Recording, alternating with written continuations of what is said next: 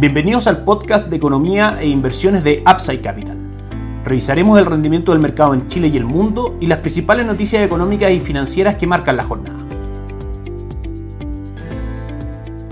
Muy buenas tardes, ¿cómo están ustedes? Jueves 2 de febrero de 2023, soy Ramiro Galeano, fundador de Upside Capital. Les doy la bienvenida a otra edición más de mercados en Upside Capital. El día de hoy, en un horario poco acostumbrado ya al cierre de la jornada, que en la mañana tuvimos varias actividades que nos impidieron estar conectados con ustedes grabando este podcast. Sin embargo, ya estamos en línea para poder comentar las principales noticias tanto de Chile como en el mundo. En primera instancia, en el mercado local tenemos un crecimiento de la economía en Chile en el año 2022 del 2.7%, una aproximación al Producto Interno Bruto que es bastante mejor a lo esperado, por ejemplo, por el Banco Central, que esperaba un 2.4% y por el Ministerio de Hacienda que tenía en sus predicciones un 2.2%. Sin embargo, para este año 2023 el Fondo Monetario Internacional ratifica que la actividad en Chile sería la única que se va a contraer en la región durante este ejercicio de 2023. Chile sigue enfrentando un panorama económico bastante complicado para el año 2023 de menor crecimiento, de menor actividad económica. Las estimaciones son de una contracción del Producto Interno Bruto entre el menos 1 y el menos 2%. Eso eventualmente puede ser positivo para los mercados, dado que debería venir de la mano con menor presión inflacionaria, caída en la tasa política monetaria y eso aumentar el valor de mercado de los bonos que componen los fondos de renta fija que nosotros en Upside Capital recomendamos. La relación finalmente inversa, si existen caídas en las tasas de política monetaria, a la larga eso va a provocar un mayor valor en el valor de mercado, como decíamos, de los bonos locales de la renta fija local. El IPSA ayer cayó un 0.27%, 5.308 puntos fue el cierre. El dólar finalmente cierra en 792, confirmando su ruptura del soporte ubicado en 800 pesos, cayendo 5 pesos. Y el cobre ayer tuvo una buena jornada, subiendo un 1.10% a 4.16 dólares por libra de cobre. Recordemos que también en cuanto a factores internos, porque por supuesto lo que más llama la atención son las cotizaciones del dólar. En cuanto a factores internos, tuvimos un IMASEC mejor a lo esperado. La contracción en diciembre fue del menos 1% versus caída de hasta el 2.9% que el mercado esperaba. Eso es favorable para nuestra economía y por supuesto también favorable para que el peso gane valor frente al dólar y también el Ministerio de Hacienda extendió el programa de ventas de dólares durante el mes de febrero a 2.000 millones. Esos dos factores han hecho desde el punto de vista local que el dólar tenga presiones bajistas y por supuesto desde el punto de vista internacional hemos visto la caída del dólar index principalmente impulsada por las menores cifras inflacionarias y una percepción por parte del mercado que la Reserva Federal va a moderar su velocidad en cuanto a aumento de tasa de política monetaria. El dólar cierra en 781 con 45, tocando mínimos en 777. Si es que nos vamos a los gráficos de mayor plazo, podemos ver que el próximo precio de equilibrio del dólar podría estar entre 750, 770 en general en ese rango. Si es que por supuesto los factores bajistas se mantienen. Un dólar en el mundo cayendo, un cobre con presión alcista por la reapertura de China luego es el término de su política ser COVID y también por algunas cifras económicas internas mejores a lo esperado, como el IMASEC de diciembre, como decíamos, el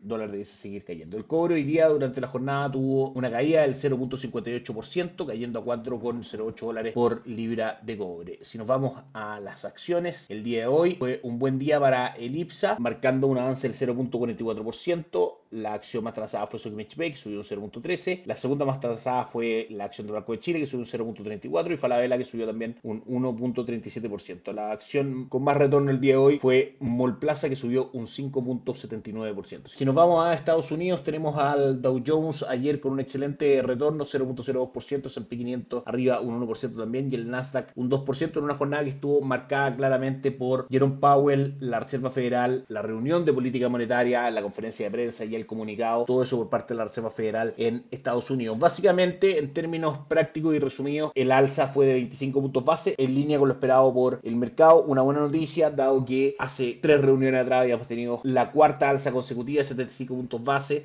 La reunión anterior fue de 50 y esta fue de 25, de manera que se ve una tendencia en la moderación en cuanto a el alza de política monetaria por parte de la Reserva Federal. También hubo un cambio en el discurso, aparece este nuevo concepto de que la Reserva Federal ve que comenzó esta tendencia desinflacionaria, es decir, que la inflación comienza una tendencia bajista y eso es muy bien asumido para los mercados, independiente que también de la Reserva Federal manifestaron que un par de alzas más de tasas de 25 puntos base podrían ser efectivas para llevar a niveles de tasa política monetaria que aseguren el control de la inflación. Eso el mercado lo descuenta como dos alzas en las próximas dos reuniones, en marzo y en, la siguiente, para ubicar finalmente la tasa política monetaria en un rango entre el 5 y el 5.25% 4% va a ir dependiendo del avance que tenga la inflación y los datos macroeconómicos contra los que se encuentre la Reserva Federal. Así como en el mercado local, la renta fija tiene bastantes fundamentos interesantes para estar dentro de nuestra recomendación de inversión. La renta variable internacional está también dentro de nuestra recomendación de inversión a través de plataforma Perchin, varios fondos accionarios, tanto de Zurich como de Itaú, como de Principal, de acciones norteamericanas. Creemos que, y lo hemos dicho durante gran parte del año 2022 también, la Reserva Federal va a lograr controlar la inflación y eso va a generar un mayor valor en las acciones, volviendo probablemente cerca de máximos históricos. De hecho, ya durante lo que va al 2023 tenemos un retorno del 8.77% y durante los últimos tres meses un retorno del 12.27%. Comentamos rápidamente también la entrega de resultados, donde ayer Facebook prometió reducir costos durante este año 2023 y anunció una recompra de acciones por valor de 40 mil millones de dólares. Eso hizo que la acción rentara bastante positiva el día de hoy y a esta hora en nuestra pantalla muestra un upside durante el día del 23.26% utilizando 188 dólares. También al cierre de la jornada, el día de hoy vamos a conocer los resultados de Apple, de Alphabet, la matriz de Google y de Amazon, entre otras empresas importantes. Si nos vamos al calendario de noticias, ayer en Estados Unidos tuvimos creación de empleo no agrícola del sector privado por debajo de lo esperado, 106 mil puestos de trabajo versus los 178 mil puestos que se esperaban. En cuanto a ofertas de trabajo, la economía de Estados Unidos muestra una vez más que supera lo esperado por el mercado y en cuanto a proyecciones de crecimiento del sector manufacturero en Estados Unidos, estas son más bajas de lo esperado. 48 puntos digo el mercado del PMI manufacturero del Instituto ISM y marca 47.4. En un contexto donde recordemos, malas noticias macroeconómicas pueden ser buenas noticias para los mercados porque a la larga son un incentivo a una menor actividad y una menor presión inflacionaria. La tasa que se ubica, como decíamos, en el 4.75%, la tasa política monetaria, y hoy día tuvimos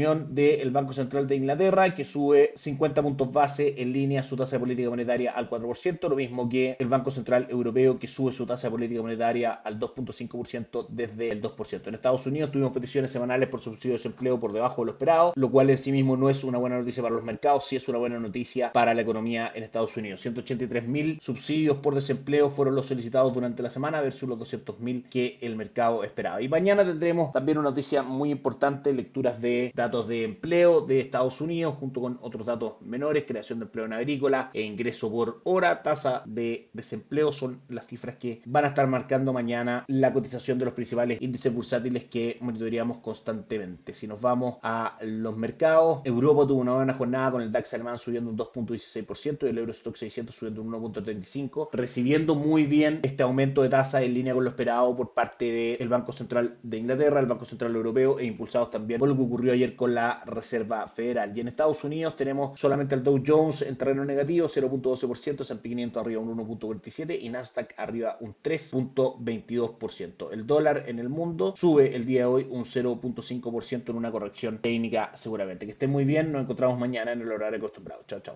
Gracias por escuchar el podcast de Economía e Inversiones de Upside Capital. Te invitamos a visitar nuestro sitio web www.upsidecap.cl y contactarnos para brindarte una asesoría objetiva, sin sesgo y con una mirada global para tus inversiones.